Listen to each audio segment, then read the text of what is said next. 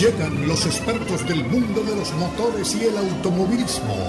Jaime Flores y Nicky Pauli con Sobre, Ruedas. Sobre Ruedas es una presentación de Unánimo Deporte, el poder del deporte y la cultura latina.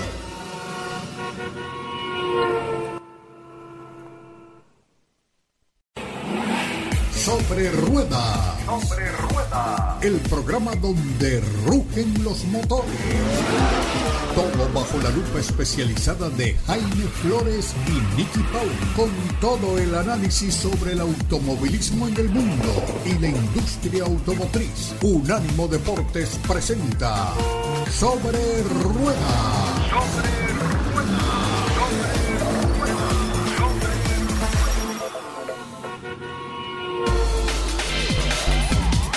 ¿Qué tal amigos? Bienvenidos una vez más a Sobre Ruedas a través de Unánimo Deportes en un día de fiesta, en un día que para nosotros es realmente muy especial. Hoy se celebra la segunda edición del Gran Premio de Fórmula 1 de Miami, que es la ciudad donde ustedes saben se origina nuestro programa, de manera que estamos vestidos de Fórmula 1 de la cabeza o los pies aquí en la ciudad de Miami y es gratísimo para nosotros poder pues, compartir todo esto con ustedes. Para eso contamos con el privilegio de tener en nuestro equipo a Nikki Pauli. ¿Qué tal, Nikki? Bienvenida una vez más. Saludos amigos, saludos Jaime. Qué alegría estar compartiendo con ustedes en este fin de semana, en un fin de semana en el que tenemos Fórmula 1 Gran Premio de Miami, apenas unos poquitos días después del Gran Premio de Azerbaiyán.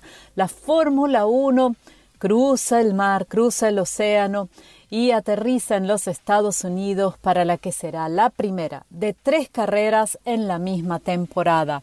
El Gran Premio de Miami regresa luego de haber debutado en 2022 con muchísimo éxito, un Gran Premio en el que no solamente vemos a las grandes estrellas del circo de la velocidad, sino a grandes estrellas eh, de, otras, de otras áreas. Tenemos artistas, cantantes, gente del mundo del espectáculo, del cine, de la televisión, del mundo del deporte también, grandes figuras del mundo del deporte. Así que esto es una especie de desfile, de alfombra roja para todas estas personalidades importantes que asisten al Gran Premio de Miami para apoyarlo y para apoyar, por supuesto, nuestra ciudad. Y digo nuestra porque tanto Jaime como yo residimos en el área de Miami donde se celebra este gran premio.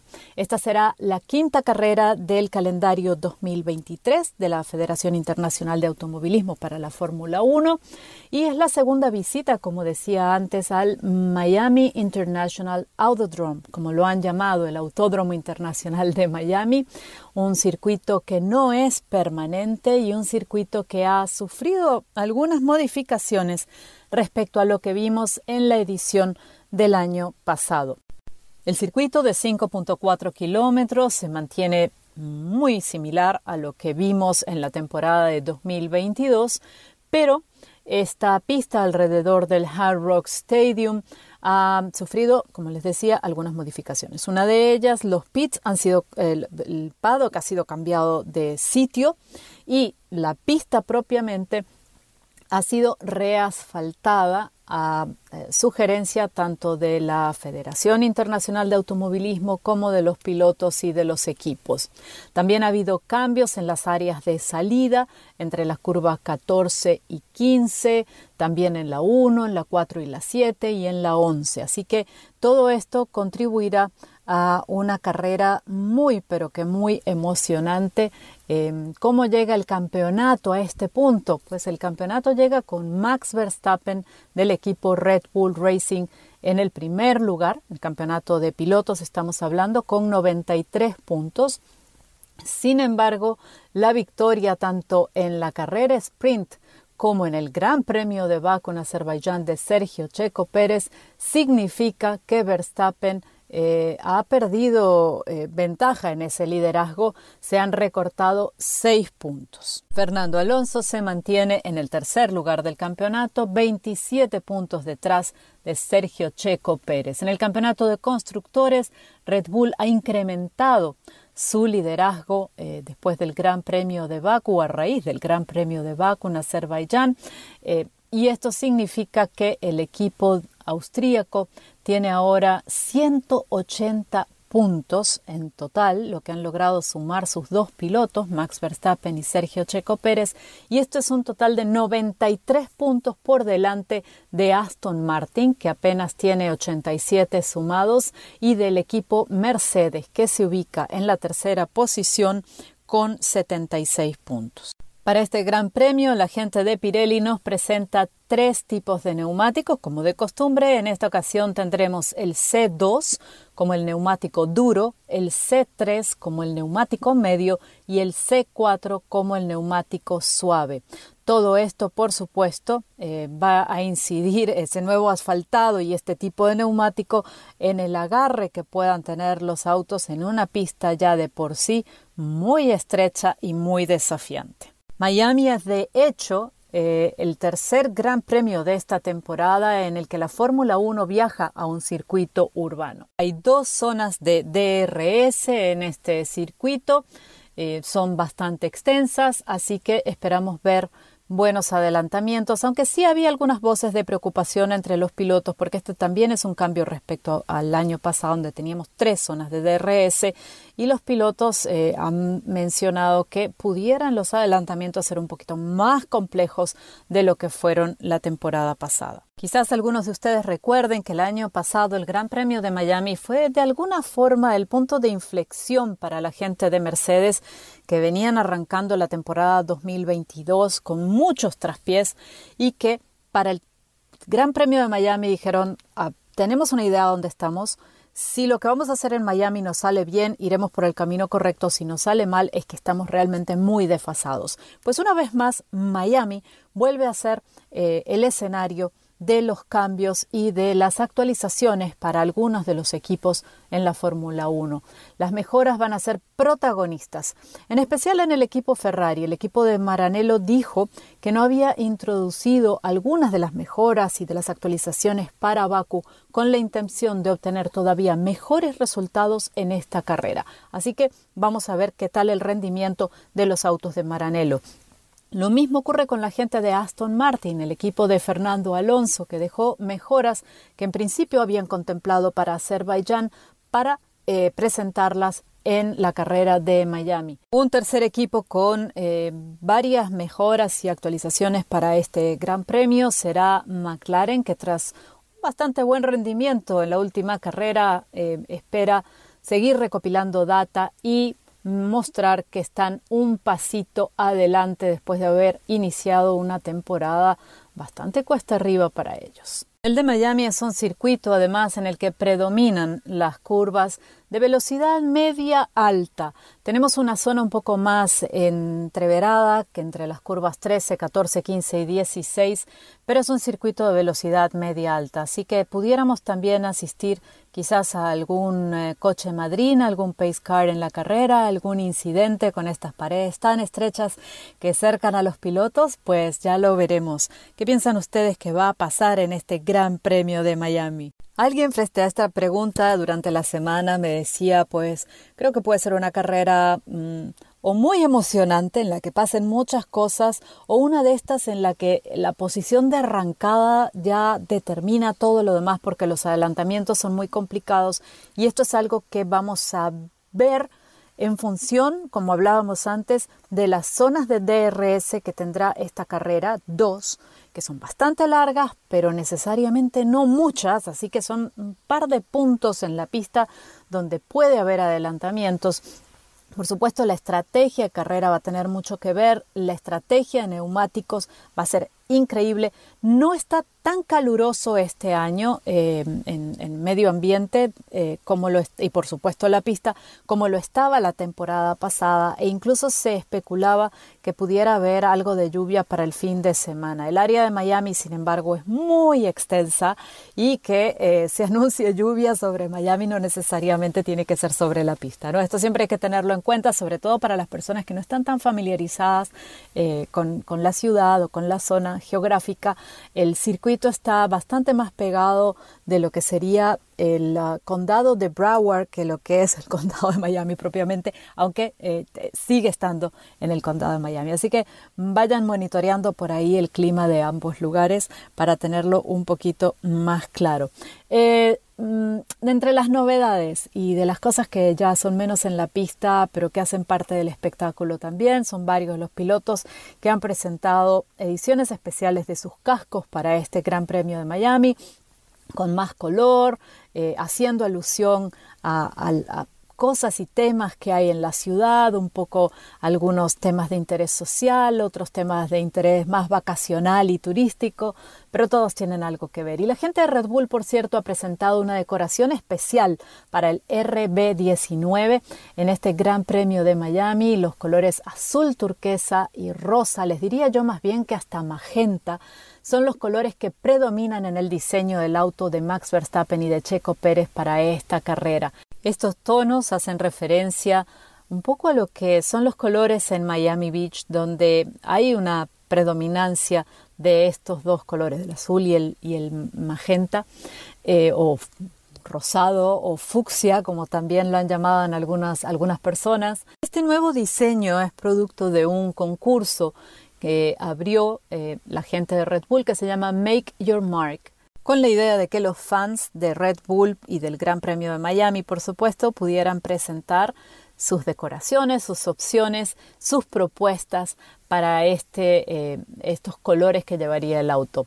Y finalmente la artista que ha ganado es Martina Andriano, una chica de, estudiante de diseño gráfico de origen argentino que va a tener la oportunidad de presenciar, por supuesto, este diseño en la pista. ¿Será este el auto ganador en esta oportunidad?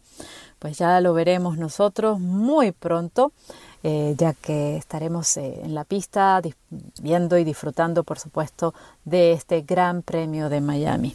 Nosotros vamos al corte comercial en breves momentos y cuando regresemos, ya esto es todo lo que les voy a contar por el día de hoy del Gran Premio de Miami, cuando regresemos voy a estar conversando con ustedes sobre un vehículo que he tenido la oportunidad de manejar en estos días y que me encantaría poder compartir con todos ustedes. Y ahora sí, hemos llegado a nuestro segundo segmento, o como suelo llamarlo, a nuestra segunda vuelta en Sobre Ruedas por Unánimo Deportes y les había prometido al despedir el segmento anterior que en esta ocasión estaría conversando no tanto de la Fórmula 1 y del Gran Premio de Miami, sino de un vehículo que he tenido la oportunidad de probar hace apenas unos días y que es un vehículo muy especial porque especial es su propósito. Y ustedes quizás se pregunten, ¿pero de qué está hablando Nicky? Bueno, a ver, les cuento. Generalmente cuando hablamos del propósito de un vehículo nos referimos a la intención que tiene este vehículo de llevarnos del punto A al punto B de la forma más cómoda, más confortable, más confiable posible. En este caso he probado un vehículo que es una edición especial, que además tiene un propósito social y por eso quería traerlo también eh, a la palestra y presentárselos y conversar sobre este vehículo. A primera vista se trata simplemente de un crossover y pudiéramos decir que es un crossover pequeño. Sin embargo, al detallarlo queda claro que es único. Se trata del Jeep Compass Red Edition 2023. Es un vehículo de verdad muy especial. El Jeep Compass Red Edition, basado en el modelo Limited, forma parte de una iniciativa multimarca que incluye también a RAM y a Fiat dentro del grupo Stellantis. Todos ellos ofrecen modelos edición Red con el objetivo o rojo, con el objetivo de crear conciencia sobre distintas emergencias de salud a nivel global.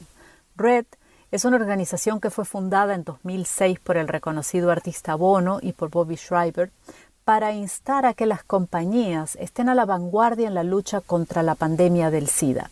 Posteriormente, esta, esta intención se expandió y actualmente esta vanguardia también está combatiendo la pandemia del COVID a nivel mundial. Esta iniciativa de nombre RED colabora con las marcas más icónicas del mundo para desarrollar productos, experiencias y servicios que lleven esa marca precisamente Red, que se escribe entre paréntesis, para que fomenten la contribución al Fondo Mundial para reforzar sistemas de salud y para financiar iniciativas que salven vidas.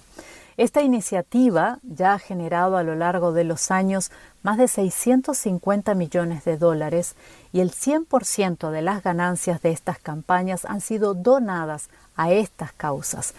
Se calcula que 220 millones de vidas de personas han sido impactadas positivamente gracias a estas contribuciones. Esto nos permite a nosotros, como consumidores, no solamente adquirir un producto que nos guste, que deseemos, sino también uno que esté alineado con nuestros valores y con ese cambio que queremos generar en positivo en el mundo. De ahí que el Red Edition sobresalga frente a sus competidores, aunque claro está, ser parte de esta campaña no es la única cosa que lo distingue.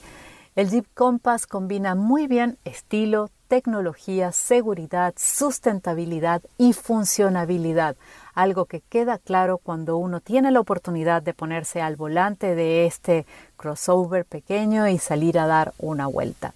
Este año el Jeep Compass Red Edition en este caso llega con un motor turbocargado más eficiente y potente eh, de lo que tenía su predecesor. Se trata de un 2 litros, 4 cilindros en línea que entrega 200 caballos de fuerza y 221 libras por pie de torque. Además, ahora el all-wheel drive es estándar. La transmisión, para todos aquellos que siempre están tan interesados en este dato, es automática de 8 velocidades. Más que verlo como una progresión de oferta básica a tope de gama, a mí me gusta ver a los modelos del Jeep Compass como un abanico de oportunidades individuales, porque prácticamente cada uno de estos modelos o de estos niveles del Jeep Compass ha sido creado con una, un fin específico, con una mirada específica. Así tenemos uno que es quizás un poco más eh, aventurero que otro, alguno quizás puede estar más preparado para la ciudad, pero por supuesto estos vehículos, todos ellos, no importa el nivel del que estemos hablando, hacen un trabajo extraordinario al combinar lo mejor de los dos mundos, porque ciertamente son vehículos que están hechos para desplazarse con muchísima comodidad, sin problema alguno, en el tráfico de la ciudad y al mismo tiempo nos dan la posibilidad de generar aventuras off-road, de salirnos un poco del camino y de irnos de aventura por ahí. Visto de frente, el Jeep Compass sobresale por su parrilla frontal que tiene un muy claro ADN de Jeep. Al verla, podemos diferenciarla y saber que pertenece a esta familia. Es sobria, pero es imponente. Es delicada en su diseño y al mismo tiempo es capaz de generar emociones pensando en las muchas aventuras a las que puede llevarnos este vehículo. Al entrar en la cabina nos queda claro que lejos, muy lejos, han quedado aquellos tiempos en los que un vehículo con capacidad off-road era austero o incluso era tosco en el interior.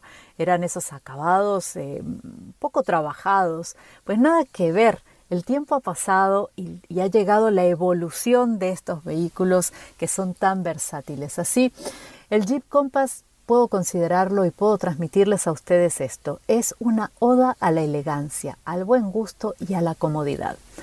Eh, las líneas son modernas, hay combinación de texturas, de formas, de colores, transmite mucha calidez y mucha sobriedad al mismo tiempo, sin por eso dejar de ser un vehículo moderno, un vehículo al día de hoy, con las necesidades que tenemos quienes nos subimos en un auto o en un vehículo al día de hoy.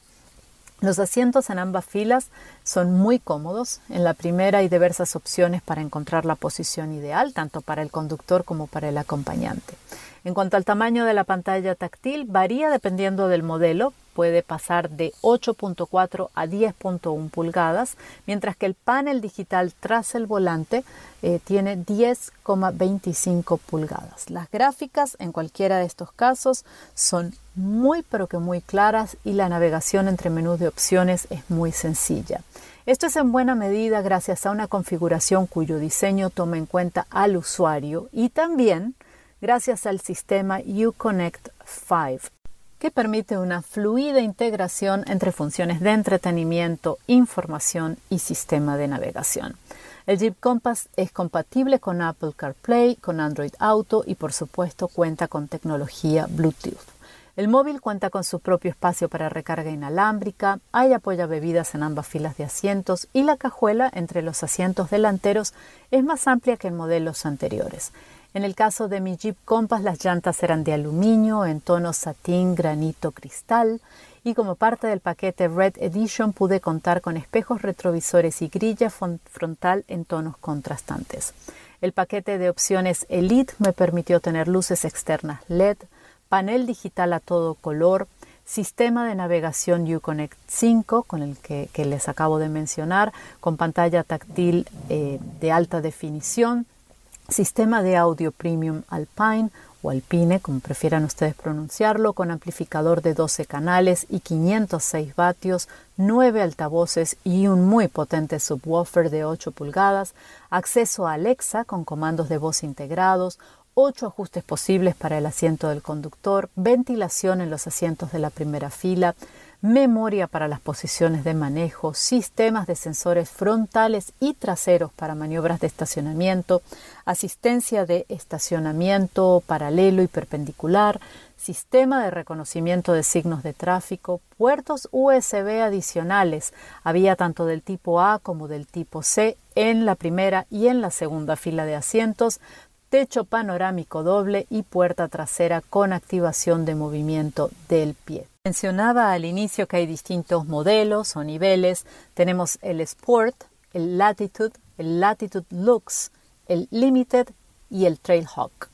Entre los sistemas de seguridad destacan, que destacan en el Jeep Compass Red Edition el sistema de mitigación de impacto frontal inminente, lo pude, pude disponer de él, también el sistema de apoyo para mantener la línea de manejo, el sistema de detección de tráfico en punto ciego con alerta de tráfico posterior cruzado, muy útil siempre, el sistema de recordatorio para asegurarnos de que nadie se nos quede en el vehículo cuando nos bajamos, sensores frontales y traseros para apoyarnos en las maniobras de estacionamiento, cámara de 360 grados, control de crucero adaptativo.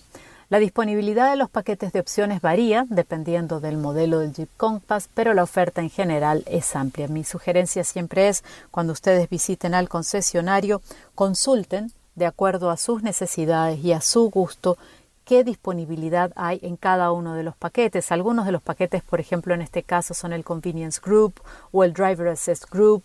Eh, de ese, de hecho, hay más de un, de un paquete eh, con diferentes opciones de asistencia para el manejo, para el, el chofer.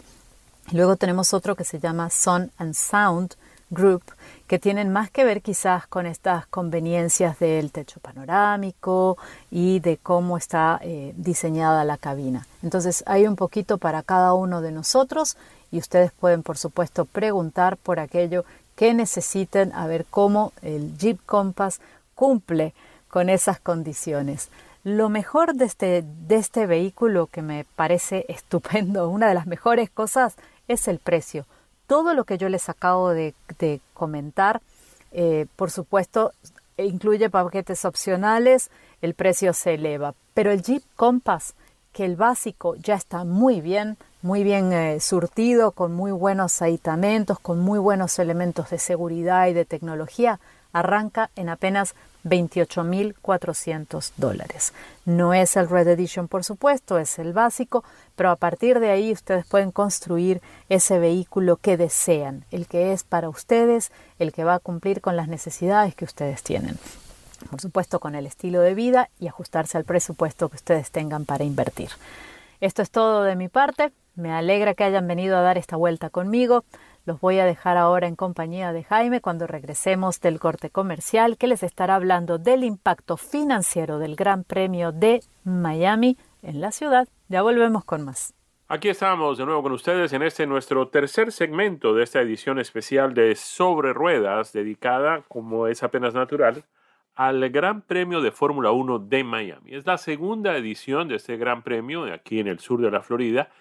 Eh, es el primero de tres grandes premios en el calendario del año 2023 que se celebrarán en los Estados Unidos, el ya tradicional premio de Austin en el estado de Texas, tendremos el de Miami, pues que se corre justamente el día de hoy, y estamos esperando la primera edición del Gran Premio de Fórmula 1 de Las Vegas, en el estado de Nevada.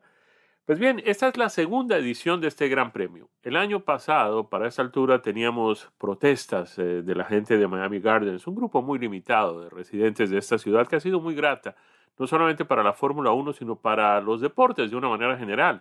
Ahí en Miami Gardens, eh, lo saben nuestros oyentes, está ubicado el estadio donde juegan los eh, Miami Dolphins, que han sido pues varias veces mm, candidatos al campeonato del fútbol americano y este estadio ha sido en varias oportunidades escenario de la celebración del evento deportivo más importante en los Estados Unidos, que es el Super Bowl. De manera que la gente en Miami Gardens está acostumbrada con esta afluencia de público en grandes cantidades, con estos eventos majestuosos en materia deportiva. Pero esto de la Fórmula 1, pues ha sido relativamente nuevo, no solamente para la gente de Miami Gardens, sino para el sur de la Florida de una manera general. Eh, la verdad es que aquí en Miami tuvimos una época gloriosa en materia de deporte de, deportes a motor, pues que fue cuando se celebraban los eh, Miami Grand Prix que tenían lugar justamente en las calles del downtown de la ciudad, en la zona de Biscayne Boulevard, en fin. Eh, era la época de Ralph Sánchez, que en paz descanse, dicho sea de paso, que pues con un liderazgo excepcional pudo traer grandes pilotos y grandes carreras al sur de la Florida. Esto obviamente no es fácil, ¿no? En todas las ciudades donde se llevan a cabo eh, eventos como esto en las calles, pues eh, la gente protesta, sobre todo cuando, particularmente en el caso del downtown de Miami-Dade, dejó de ser un área puramente comercial para convertirse también en un área residencial y esto llevó a mucha gente a protestar por la realización de un evento que pues eh, trae sí una serie de incomodidades en materia de ruido, en materia de público, en materia de cierres de calles y en fin, todo ese tipo de cosas que vienen propias con los eventos deportivos. Surgió entonces la necesidad de promover la construcción de un autódromo y es así como nace el Homestead Miami Speedway, un autódromo de grandes eh, calidades desde cualquier punto de vista pero de alguna manera algo alejado del movimiento de la ciudad, de los aeropuertos, de los hoteles, de todo aquello que tiene que estar anexo a la celebración de un evento de estas características. El eh, Autódromo de Homestead ha funcionado muy bien, ha sido sede de carreras de NASCAR, eh, de hecho muy importantes carreras de NASCAR. Por muchos años en Homestead se cerraba la temporada de esta categoría tan popular en el deporte a motor en los Estados Unidos. Allí se celebraron también grandes premios de IndyCar en varias oportunidades, pero nunca llegó la Fórmula 1 a la pista de Homestead. Fue necesario el liderazgo de un grupo muy interesado en el desarrollo deportivo de la ciudad de Miami, que entre otras cosas pues controla el estadio donde se lleva a cabo pues todo este eh, manejo de oportunidades para el fútbol americano, particularmente Super Bowl, Miami Dolphins, etcétera, obtuvieron también el Gran Premio o el, abierto de tenis, más que Gran Premio, el abierto de tenis de Miami que se llevaba a cabo en la zona de Key Biscayne, pues ahora está también adscrito a esta zona de, mm, la localidad donde está también pues el gran casino de Hard Rock que pertenece a los indios eh, Seminoles de la Florida. Pues bien, esto se ha convertido en una mm, máquina de hacer dinero muy importante no solamente para los promotores y los propietarios de la franquicia y de los derechos para promover la Fórmula 1, sino también de una manera muy especial para la ciudad y para mucha gente que mm, eh, depende de ese tipo de realizaciones. Eh, ustedes saben, pues se trata del Miami Grand Prix, es un circuito de 19 curvas conocido como el Autódromo Internacional de Miami, construido alrededor del Hard Rock Stadiums, en, eh, como hemos dicho, en Miami Gardens, durante el año 2022, eh, eh, que fue la temporada de inauguración de este Gran Premio, eh, este mm, evento en Miami hizo parte del calendario de 23 carreras que fue el campeonato de la Fórmula 1 del año pasado. Obviamente no tenemos cifras para este año 2023, pero vamos a compartir con ustedes algunas de las cifras que arrojó la realización del evento el año pasado, el año 2022. Pues estamos hablando de que atrajo a 243 mil espectadores a lo largo de los tres días que culminaron con esa victoria excepcional del piloto de Red Bull Max Verstappen. El holandés pues venció en una carrera excepcional, verdaderamente emocionante, al Ferrari de Charles Leclerc. Además de que pues eh, los fanáticos tienen la oportunidad de ver las carreras, disfrutar las carreras, todo lo que viene a su alrededor, las pruebas de calificación, eh, los paseos por los pits y los paddocks y todas estas cosas que vienen anexas a una carrera de esta magnitud, pues la gente disfruta también las otras atracciones maravillosas que tiene la ciudad de Miami, que es una de las atracciones turísticas internacionales más importantes, tal vez una de las más grandes en los Estados Unidos, con otros sectores también en el estado de la Florida. Pues vinieron muchos personajes, no solamente de, las carreras, como es apenas natural, eh, verdaderas figuras y verdaderas leyendas del automovilismo deportivo y particularmente de la Fórmula 1, sino también gente de la farándula, gente de la música, gente del cine, gente de la televisión, que se dan cita allí en estas zonas cercanas. Eh, se construyeron eh, varios escenarios importantísimos justamente para atraer público y para hacerles los días más gratos. Estaba el Hard Rock Beach Club, un club de, playa, y también había un club de yates artificial, obviamente, porque el eh, autódromo queda relativamente lejos. Yo me atrevería a decir que a unas 5 o 6 millas de la, eh, del litoral marítimo, es decir, de donde están las playas y todo lo demás. Pero allí había yates y ahí había de todo, repito, de manera puesta artificial restaurantes, nightclubs, de todo hay en esa zona. Además, pues de las atracciones naturales que ya existen en la ciudad, particularmente en la zona de South Beach, que está ubicada más o menos a unas 10 o 12 millas de esta zona. Todo esto generó para la ciudad y para esta zona del sur de la Florida un impacto económico de 349 millones de dólares. Más de 100 millones de dólares en salarios, fueron apoyados justamente por la realización de este gran premio y se beneficiaron de esto 3.000 trabajadores locales.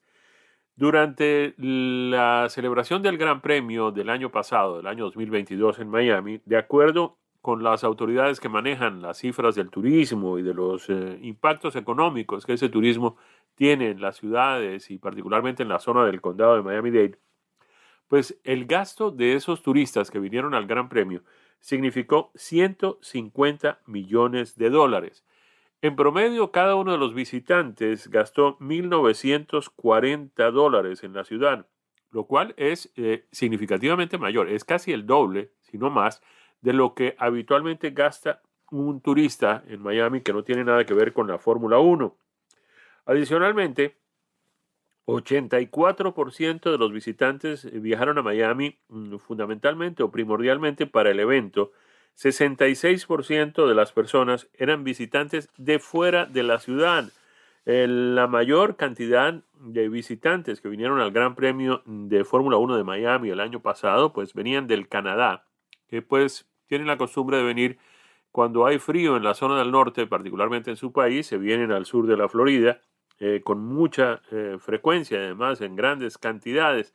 No es raro que hayan sido los canadienses los visitantes, el grupo de visitantes más importante, pero vinieron también eh, turistas del Reino Unido, de México, de Colombia y de la Argentina en grandes números.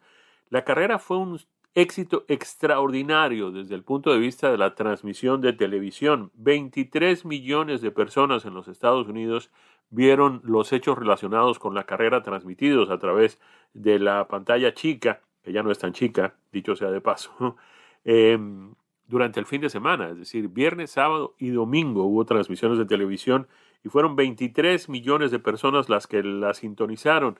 Eh, la prueba de calificación del sábado tuvo una audiencia de 7.6 millones de visitantes. Miren ustedes estas cifras, 7.6 millones vieron las pruebas de calificación y 15.4 15.4 millones de televidentes estaban sintonizados en sus canales para ver la carrera del domingo. Además, la cantidad de televidentes aumentó 27% comparado con el Gran Premio de Fórmula 1 de Austin en Texas del año anterior. En los Estados Unidos, eh, los televidentes del día de la carrera aumentaron 106% comparados con el año 2021, el Gran Premio que tuvo 2.2 millones de televidentes. Hay unas cifras verdaderamente fenomenales y a esto hay que sumarle el hecho de que pues esta pista era completamente nueva, de manera que hubo que diseñarla, hubo que desarrollar el proyecto y hubo que construirla. y esto pues eh, comenzó en abril del año 2021. Eh, generó 50 millones de dólares en salarios eh, que ganaron 867 empleados locales durante la fase de construcción del proyecto. De manera que pues el impacto económico de la celebración en Miami de este gran premio es verdaderamente fenomenal y muy bienvenido. Nos vamos, cumplimos compromisos y cuando regresemos estaremos compartiendo con ustedes impresiones de manejo de un auto muy, muy, muy interesante. Es el Nissan Kicks un crossover compacto con unas características verdaderamente excepcionales. Ya regresamos con más aquí en Sobre Ruedas a través de Unánimo Deporte. Y así hemos llegado al cuarto segmento de Sobre Ruedas por Unánimo Deportes, después de escuchar a Jaime con ese reporte tan completo sobre el impacto financiero del Gran Premio de Miami. Y por supuesto, en este segmento es el segmento en el que, como les digo, todas las semanas nos subimos al auto con Jaime y nos vamos a dar una vueltita. Jaime, ¿Qué vehículo has tenido la oportunidad de manejar? Que entiendo además que es uno no muy grande en tamaño, pero sí fenomenal en oferta. Claro que sí, Nicky. Eh, y habíamos adelantado que estaríamos hablando de un vehículo muy, muy mm, particular.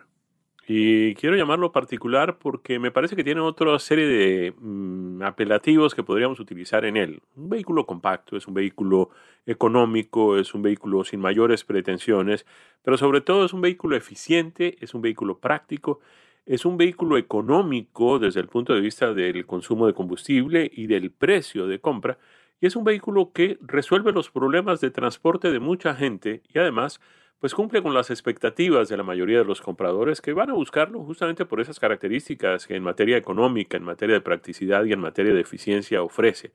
No es un vehículo superdeportivo, no es un vehículo de gran desempeño, no es un vehículo eh, que pues vaya a llenarnos de emociones todos los días, pero tiene exactamente aquello que estamos buscando los que necesitamos un medio de transporte y los que necesitamos sobre todo un vehículo que nos sea confiable, práctico y efectivo. Es el Nissan Kicks, que vino a reemplazar a un modelo de la marca japonesa que estuvo con nosotros por algún tiempo y que era el famoso Juke. Pues bien, es muy asequible este modelo, este Kicks de Nissan. Es un modelo internacional, se vende en em, una serie de países, yo me atrevería a decir que varias docenas de países en todo el mundo. Em, es muy práctico desde el punto de vista de la cabina, caben eh, cinco personas muy cómodamente y tiene espacio suficiente para el equipaje. El modelo no tiene, repito, pues muchas eh, intenciones de ser el gran deportivo, ni el eh, gran desempeño, ni el vehículo emocionante, ni mucho menos. Pero es que la mayoría de las personas, y eso lo establecen las encuestas, no andan en la compra de un vehículo detrás de algo con esas características que les va a costar mucho más dinero y que van a poder aprovechar relativamente poco tiempo. Estamos hablando de gente que trabaja, estamos hablando de gente que tiene actividades y este vehículo realmente pues resuelve esos problemas de esas personas sin necesidad de meterse en terrenos donde los vehículos son más costosos, el mantenimiento es más caro y sobre todo el consumo de combustible es mayor. Este vehículo mm, tiene, eh, vamos a hablar de unas características que son pues muy similares a las de otros modelos dentro de su rango. Estamos hablando del Mazda CX-30 o del Volkswagen Taos. Em, el eh, Nissan Kicks, empecemos por el precio, que es una de sus características más atractivas. Comienza en el modelo S con 21.775 dólares como precio sugerido por el, por el fabricante. Hay un modelo un tanto superior que es el SB, 23.635 dólares es su precio básico, y está un modelo un poquito más deportivo y un poquito más mejor equipado, que es el SR, con un precio también muy interesante y muy módico de 24.335 dólares como básico sugerido por el fabricante. Vemos que el precio está eh, por debajo de los 25.000 dólares en las tres opciones. En materia de motor, pues viene con un motor de cuatro cilindros eh, que proporciona 122 caballos de potencia. La aceleración no es realmente muy emocionante. Eh, tiene una transmisión continuamente variable. Eh, le permitiría llegar de 0 a 60 millas en 9.7 segundos, que repetimos, pues no es tampoco eh, una cifra muy emocionante ni una cifra muy atractiva desde el punto de vista de la aceleración, pero insistimos, este no es el vehículo deportivo, este es el vehículo práctico, este es el vehículo eficiente, este es el vehículo que uno eh, le daría a sus hijos para que aprendan a conducir o para que vayan a la universidad y ese tipo de cosas y que pues es un vehículo para, para eso, para ir y venir y para llevar cosas y para transportarse. No es un vehículo eh, con otras pretensiones, ni mucho menos. A ver, les decíamos que son 122 caballos de potencia en este motor de cuatro cilindros em, que tiene 1.6 mm, litros de desplazamiento. En torque estamos hablando de 114 libras. Les decíamos que la aceleración de 0 a 60 millas es 9.7 segundos, la velocidad máxima llega a 110 millas por hora y tiene un eh, rendimiento de 33 millas por galón combinado en la ciudad y en la autopista, son 31 millas por galón en la ciudad, 35 millas por galón en la autopista que es algo bastante interesante para un vehículo, otra vez, de estas características. El Nissan Kicks nos trajo mm, sorpresas interesantes. Lo manejamos en el Expressway y el vehículo se comporta muy bien, es estable, es firme. Em, logra pasar otros vehículos, logra alcanzar la velocidad necesaria para entrar a las eh, vías expresas, a las autopistas, eh, sin quedarse. Em, produce tal vez un poco más de ruido del que uno esperaría cuando se acelera, pero es lógico, es un motor de 1.6 litros, 122 caballos de potencia, no es un V8 de 5 litros, ni mucho menos, y por lo tanto no puede comportarse con estas características tampoco. Eh, la dirección eh, hidráulica se maneja bastante bien, la cabina es eh, suficientemente mm, sólida y bien montada, el tablero de instrumentos es muy completo y muy práctico. Mm, la, ergonomía con la que se ha dispuesto cada uno de los botones y cada uno de los comandos eh, funciona muy bien. La transmisión, repetimos, es continuamente variable. Eh, esto tiene amigos y otros que no lo son tanto, pero eh, funciona, rinde, es económico, es práctico y sobre todo en materia de mantenimiento, pues no tiene mayores dificultades, no tiene mayores problemas. Em, ¿Qué les puedo decir adicionalmente sobre este Nissan Kicks? A mí me gustó en lo personal y lo recomiendo para quien ande en el mercado buscando un vehículo de estas características y sobre todo de este precio, que es lo fundamental en este Nissan Kicks, como en otros modelos de características similares. Eh, Nissan tiene otros modelos, tiene el Versa también, que está con unas características similares, similares, perdón, pero no tiene tampoco el tamaño. El Kicks es relativamente mm, más grande que el, que el Versa, eh, a partir de ahí, pues ya tenemos los sedanes, que serían el Altima y el Máxima, y tenemos a partir de ahí también los eh, utilitarios deportivos que comienzan con el Rogue, pasan por el eh, Pathfinder y llegan naturalmente al Armada. Dentro de ese segmento, miremos precios. El Mazda comienza en 24.325 dólares, que sería el CX30, más de 3.000 dólares por encima de este Nissan Kicks. El Kona de Hyundai que es un modelo muy similar, comienza en 23.475, 2.000 dólares por encima del Nissan Kicks. El Kia Soul tiene un precio muy similar, también en el rango de los 21.000 dólares. El Volkswagen Taos ya se va 4.000 dólares por encima. El Taos tiene un precio básico que comienza en 25.450 dólares. El Kia Niro ya es un poco más sofisticado y obviamente tiene un precio también significativamente más alto, más de 6 mil dólares por encima de este Nissan Kicks al que estamos haciendo referencia el día de hoy. El Niro está en 27 mil 915 dólares.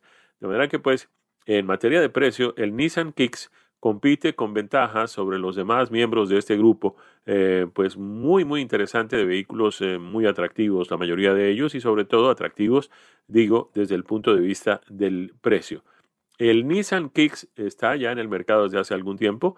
Eh, tiene una garantía, eh, vamos a ver exactamente los detalles de la garantía, porque esto también es muy importante.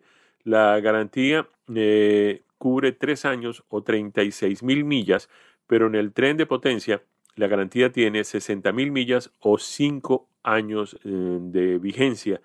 No tiene Nissan para ese vehículo ningún plan de mantenimiento gratuito Mm, eh, durante los primeros años del manejo.